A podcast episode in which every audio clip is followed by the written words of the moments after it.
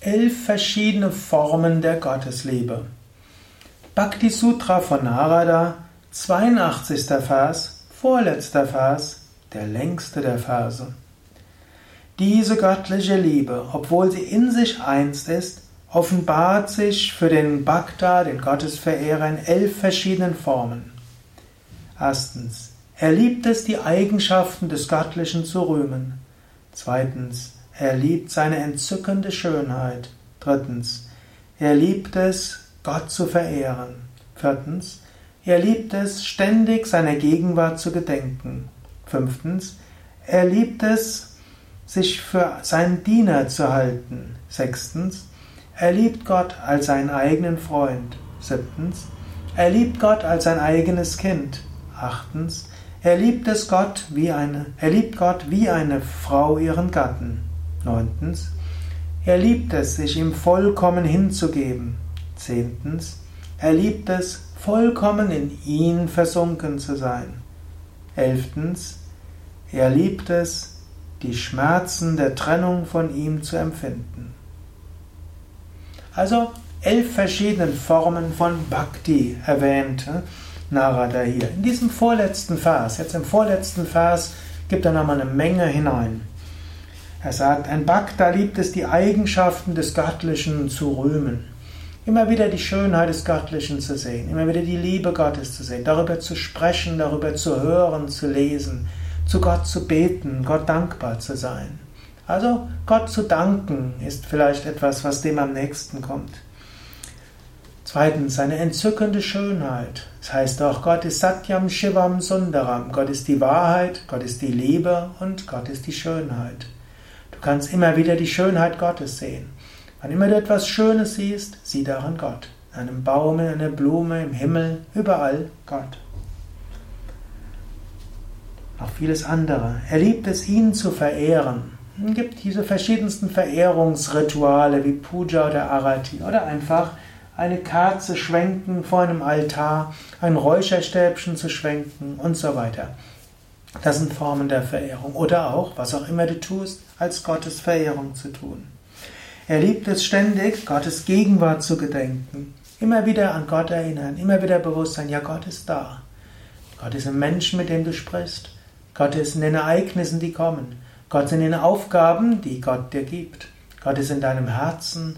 Gott ist überall. Sich selbst für einen Diener Gottes zu halten, Du kannst Gott dienen. Du kannst sagen, ja, oh Gott, dein Wille geschehe. Nicht mein Wille geschehe, dein Wille geschehe. Gib, dass ich aufhöre, ständig ja, irgendwelche Vorstellungen zu haben. Ich will dir dienen, uneigennützig, ohne irgendwelche Vorbehalte. Ich will dein Diener sein.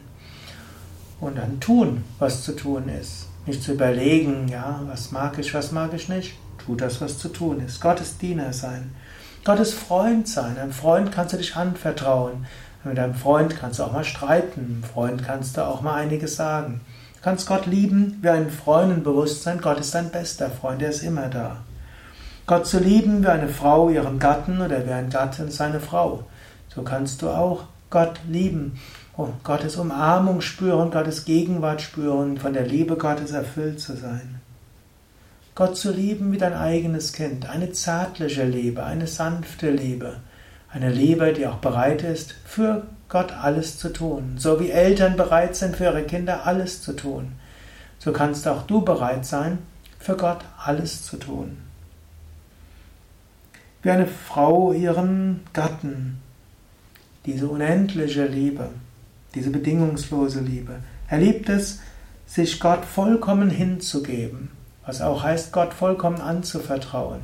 Nicht zu sagen, ich brauche noch dieses und jenes und diese Sicherheit und jene Sicherheit und so weiter, sondern sagen, oh Gott, dein Wille geschehe. Nicht mein Wille geschehe, dein Wille geschehe. Alles will ich dir geben, alles. Er liebt es, völlig in ihn versunken zu sein, Gott zu spüren, Gottes Gegenwart zu spüren. Gott zu erfahren in der Meditation, Gott zu erfahren beim Spazierengehen, sogar Gott zu erfahren in deinem alltäglichen Arbeit, ganz in Gott versunken zu sein.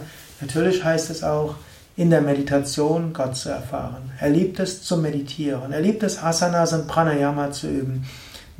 Also der Gottesverehrer. Denn über Asana, Pranayama, über Kirtan singen, über Meditation ist die Erfahrung Gottes. Der elfte Vers sticht jetzt ein bisschen, kommt etwas aus der Reihe, spielt aus der Reihe. Er liebt es, die Schmerzen der Trennung von ihm zu empfinden. Wenn es mal Momente gibt, wo man Gott nicht erfahrt, ist das schmerzhaft. Wenn du mal erfahren hast, wie es ist, in der göttlichen Liebe zu sein, ganz von der göttlichen Liebe berührt zu sein, diese göttliche Liebe alle Fasern deines Wesens durchdringen zu lassen, wenn du es erfahren hast, wie es ist, wirklich überall Gottes Gegenwart zu spüren, alles in Licht gehüllt zu haben, alles äh, wirklich diese Ekstase, diese Freude ist nicht in Worte zu fassen. wenn du es dann nicht spürst, dann ist das schmerzhaft. Ein Bhakta liebt es auch, diese Schmerzen zu erfahren, weil er weiß, über die Schmerzen der Gottestrennung kommt die tiefe Sehnsucht, Gott wieder zu erfahren. Und aus dieser Sehnsucht heraus, Gott erfahren zu wollen, kommt wieder bald die Gewissheit, Gott zu erfahren und diesmal noch stärker. Das war jetzt eine längere Hörsendung, war der vorletzte Hörsendung zum Thema Bhakti Sutra. Ja, du kannst selbst nachdenken, was von dir jetzt besonders wichtig ist. Bhakti ist eben auch Praxis. Bhakti ist auch Vorsatz. Bhakti ist die unendliche Gottesliebe.